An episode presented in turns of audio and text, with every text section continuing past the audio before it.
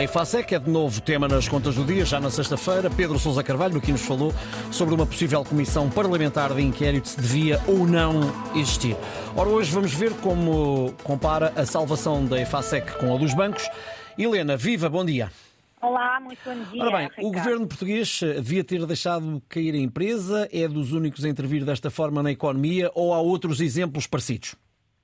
Bom, nós dois ou três temas. O primeiro é comparar, de facto, o caso da EFASEC com o caso dos bancos.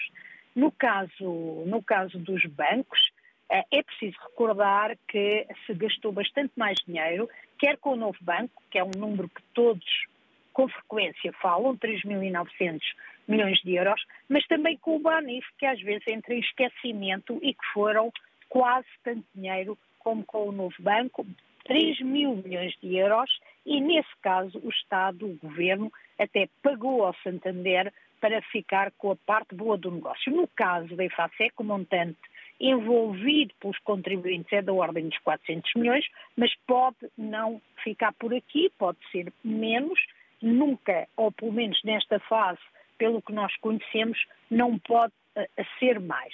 Pode sempre dizer-se que a falência de um banco tem efeitos muito mais destrutivos e eh, daí vamos às outras questões, Ricardo. Devia o governo ter deixado cair a empresa? Bom, a EFASEC tem sido, sobretudo, uma empresa mal gerida. Primeiro, quando pertencia ao Grupo Mel, foi vítima de planos megalómanos de a transformar num campeão nacional com investimentos que foram ruinosos no estrangeiro. E depois foi comprada por Isabel dos Santos, que também a usou para os seus interesses uh, uh, pessoais.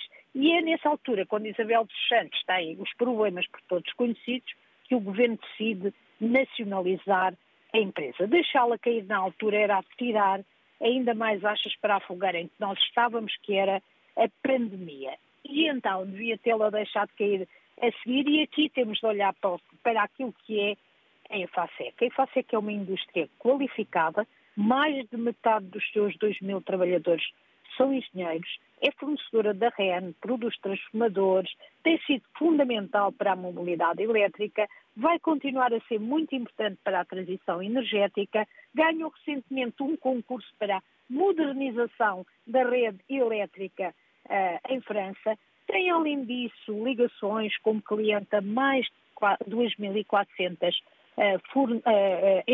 pequenas e médias empresas e estamos, de facto, perante uma empresa que tem valor económico, mas ninguém conseguiu retirar valor financeiro, ou seja, que ela desse dinheiro. Uma empresa com estas características, Ricardo, tem massa crítica económica e num país que escasseia a indústria, seria um desperdício se ela fechasse. Muito bem, obrigado, Helena. Voltamos a encontrar-nos amanhã depois das nove.